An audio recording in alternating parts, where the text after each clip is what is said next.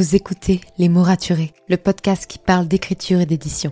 Je m'appelle Margot de Seine et je suis autrice de romans imaginaires en young adulte, notamment de la saga de dystopie fantastique Absolue, paru chez Big Bang, numéro 1 des ventes jeunesse à sa sortie. Les mots raturés, c'est le podcast qui donne la parole aux auteurs et aux acteurs du monde de l'édition et qui vous aide à aller des premières idées à la publication de votre roman. C'est aussi une académie en ligne avec des masterclass et des ateliers en live chaque mois. Je vous souhaite à tous et à toutes une très belle écoute. Red carpets, designer clothes, adoring fans. Oh, the lives of the rich and famous. Yeah, but privacy? Forget it. Pressure? Off the scale. Terribly Famous is the podcast that tells the stories of our most dazzling celebrities to find out what it's like to walk in their shoes. From Victoria Beckham to Robbie Williams and Naomi Campbell, each series we take you through their glittering highs and eyebrow raising lows and ask, is fame and fortune worth it? Uh, sorry, didn't I mention the clothes? Follow Terribly Famous wherever you listen to podcasts. When it comes to finding great deals on mobiles, we've gone beyond expectations at Curry's. Maybe you want the latest Samsung Galaxy Z Fold 5. We've got all the latest models on the award winning ID Mobile and Vodafone networks. Maybe you want a better deal. We've got deals on data, trade ins, cashback, and more. See for yourself at your nearest Curry's store.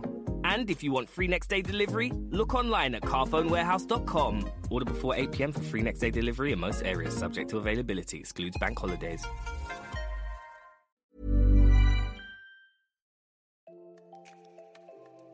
Vous écoutez Les mots raturés, le podcast qui parle d'écriture et d'édition.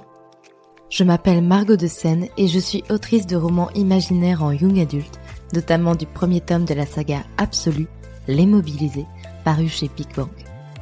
Les mots raturés, c'est le podcast qui donne la parole aux auteurs et aux acteurs du monde de l'édition. Alors n'oubliez pas de vous abonner pour ne manquer aucun épisode. Bonne écoute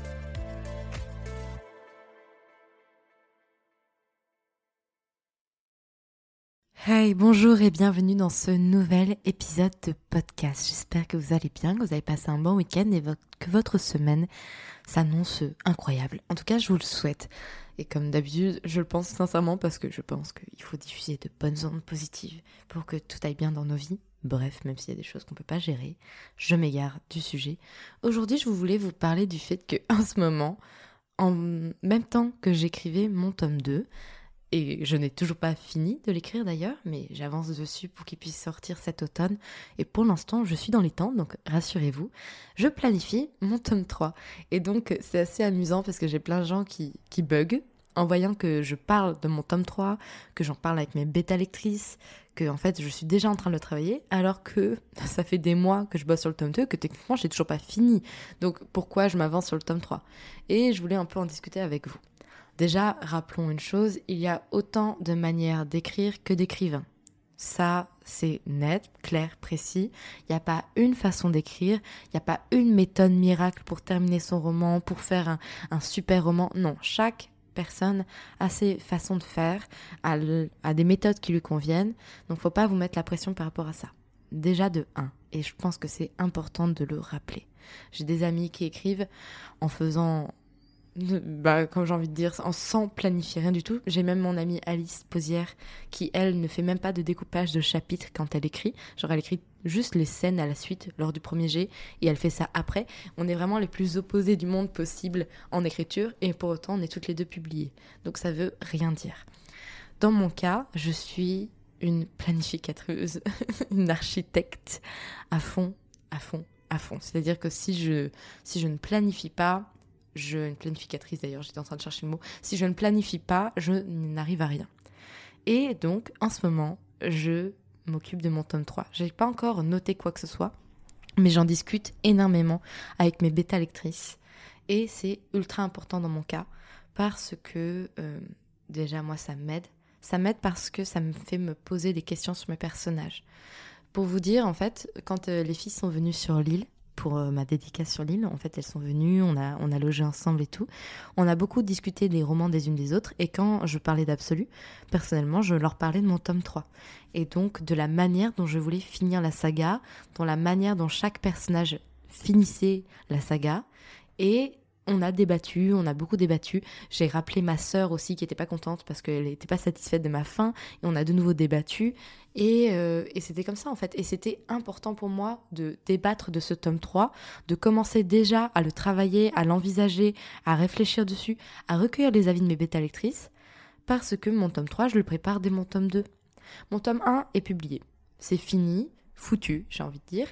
Je ne peux plus rien changer. Heureusement pour moi, j'avais déjà commencé à bosser le tome 2 avant de publier le tome 1, donc j'avais pu faire des modifications pour que ça colle au tome 2 et que tout marche pour le tome 2.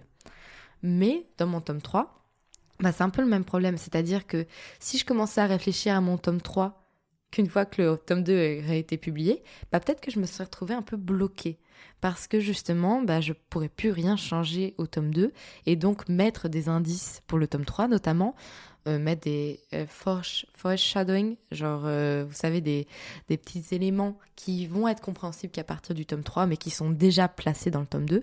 Et au-delà de ça, c'est important pour moi pour les personnages. Parce que, dans mon cas, même si l'univers a une énorme place dans la construction de l'intrigue, ce sont les personnages qui drivent l'histoire et leurs choix.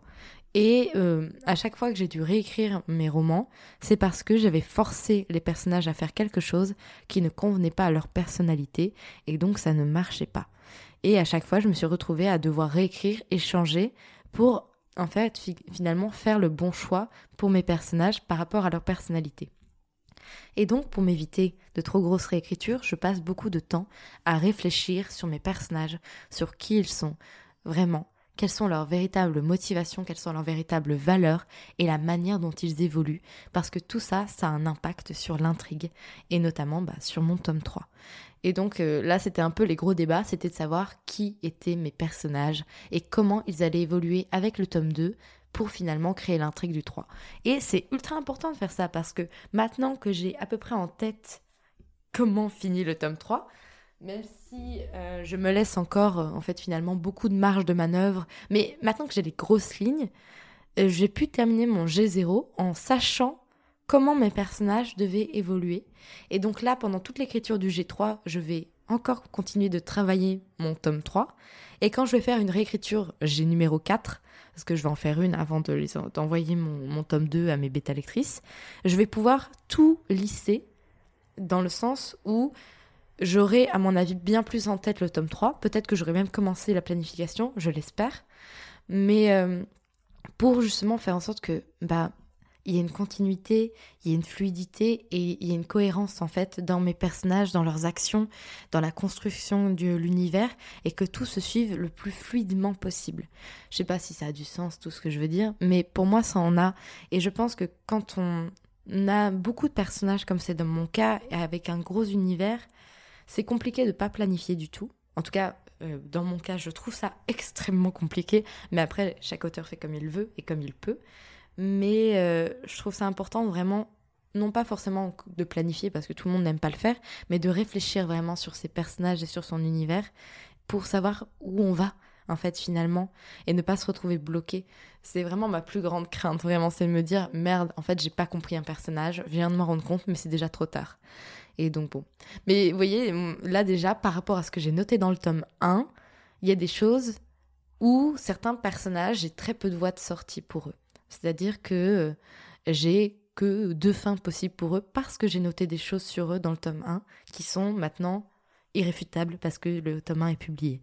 Et donc ça m'oblige à m'adapter à ce que j'ai écrit pour leur trouver une fin et une fin qui a du sens, qui leur correspond, qui correspond à leur personnalité. Donc c'est, en vrai, je kiffe faire ça, j'adore faire ça, c'est un vrai plaisir, mais ça demande beaucoup de gymnastique mentale, de réflexion, de débat.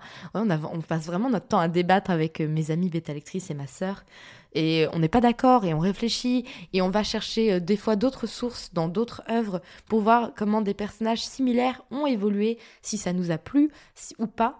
Et je trouve en plus que le tome 3, c'est encore plus important pour moi de bien le travailler et de d'y réfléchir en amont parce que c'est le dernier tome de la saga.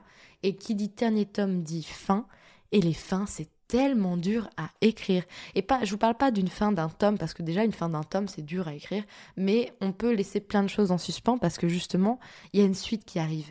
Donc c'est moins compliqué. Alors que la fin d'une saga, oh, mais pour qu'elle soit satisfaisante pour les lecteurs ou euh, dramatique ou enfin peu importe, ça demande tellement de travail et c'est tellement dur à mon sens. Il y a tellement de fins qui sont loupées et parfois même pas dans les idées mais dans les exécutions.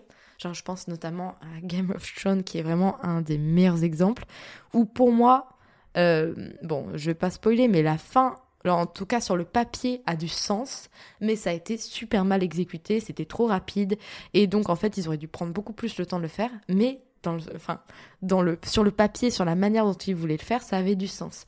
Et donc entre eux, en plus d'avoir trouvé la bonne fin et bien la faire, il y a vraiment un monde. Donc euh, je peux vous dire que ouais, je suis déjà en train de travailler mon tome 3 alors que j'ai pas fini le 2. Est-ce que c'est de la procrastination active, référence au petit épisode de vendredi? Peut-être. Je ne pense pas parce que je pense que ça me sert aussi pour l'écriture du tome 2. Mais euh, c'était pour vous dire que, ouais, on bosse pas forcément toujours dans l'ordre, mais l'important c'est que ça ait du sens pour vous et que ça vous aide vraiment à avancer dans vos romans. Et là-dessus, personne ne pourra rien vous dire après si vous le faites comme vous voulez.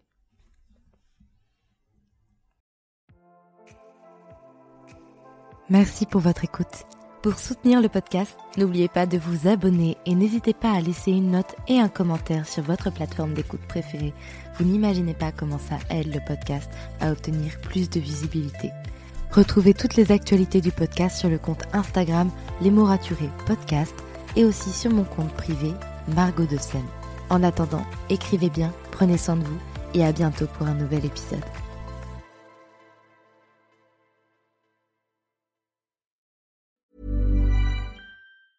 When it comes to finding great deals on mobiles, we've gone beyond expectations at Curry's. Maybe you want the latest Google Pixel Fold. We've got all the latest models on the award winning ID Mobile and Vodafone networks. Maybe you want a better deal. We've got deals on data, trade ins, cashback, and more. See for yourself at your nearest Curry's store. And if you want free next day delivery, look online at carphonewarehouse.com. Order before 8 pm for free next day delivery in most areas, subject to availability, excludes bank holidays.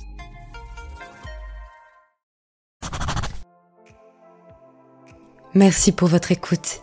Pour soutenir le podcast, n'oubliez pas de vous abonner et n'hésitez pas à laisser une note et un commentaire sur votre plateforme d'écoute préférée. Vous n'imaginez pas combien cela aide le podcast.